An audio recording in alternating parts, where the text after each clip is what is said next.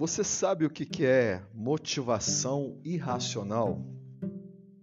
Motivação irracional é quando nós nos motivamos no, num determinado sentido é, a fazer algo numa determinada direção, embora as evidências provem o contrário.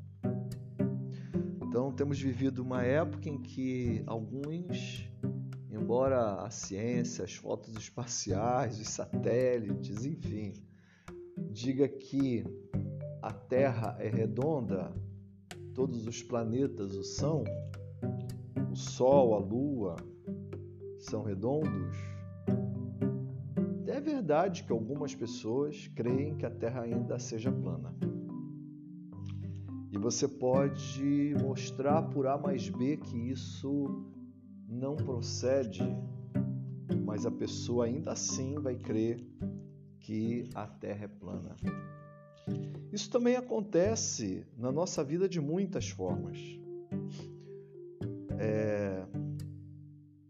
Maridos podem agir ou deixar de agir com suas esposas num determinado sentido é, por acreditar em algo que, embora a racionalidade diga o contrário, mas como eles podem estar convencidos de algo diferente, eles vão caminhar e se movimentar no sentido diferente. Isso os pais podem fazer também.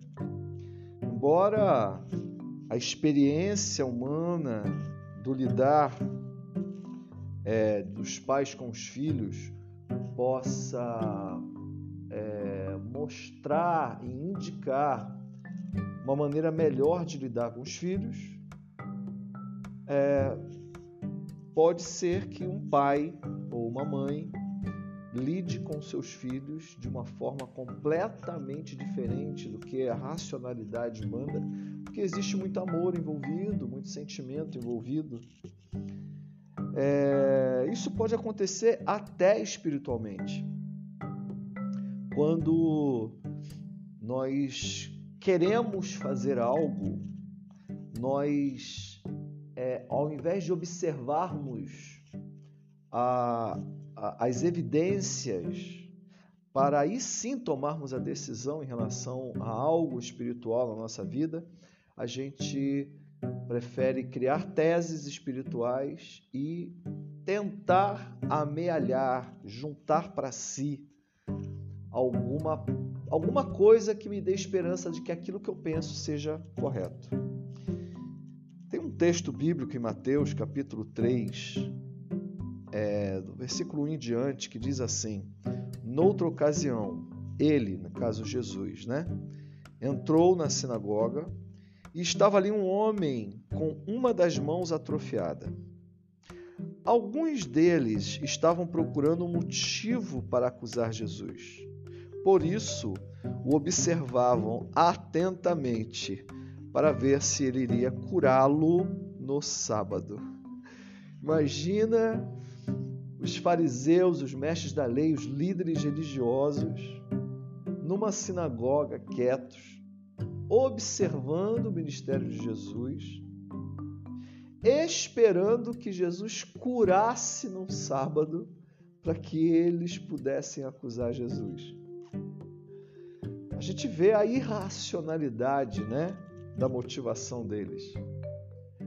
Eles queriam de qualquer forma incriminar Jesus porque eles tinham uma tese. E a tese era que Jesus era um falso profeta, de que Jesus não era o filho de Deus, de que Jesus era uma pessoa endemoniada. Então, por melhor que Jesus se portasse, por melhor que fossem seus ensinos e suas práticas ao ponto de curar alguém, mesmo a cura era tida como algo negativo por aqueles mestres que já tinham seu pensamento e seu propósito de acusar Jesus em seu coração. Isso é um coração obstinado, um coração que ficou irracional, alguém que não olha as evidências, que não olha aquilo que está ao seu redor, mas está cego, cego por suas crenças religiosas equivocadas, cego talvez porque colocou algo na cabeça e tudo que mostrar o contrário daquilo que está sendo colocado, é a pessoa simplesmente não não quer não quer ter acesso, não quer perceber, não quer mudar de opinião. Pessoas assim sofrem muito. Sofrem muito porque são cabeças duras. São sofrem muito porque põem, colocam coisas em suas cabeças que dificilmente são removidas apesar de todas as evidências falarem o contrário apesar da própria palavra de Deus dizer ao contrário. Mas quando nós, seres humanos, estamos é, compenetrados, estamos com nossos objetivos, estamos com as nossas ideias firmes, entre aspas, nos desejos do nosso coração, nós vamos seguir no contrário. Que o Senhor tenha misericórdia de nós. Que o Senhor nos faça enxergar as coisas como elas são e não como a gente pensa ser. Que o Senhor nos condicione, nos ajude a proceder de acordo com a Sua palavra e não de acordo com o nosso coração enganoso.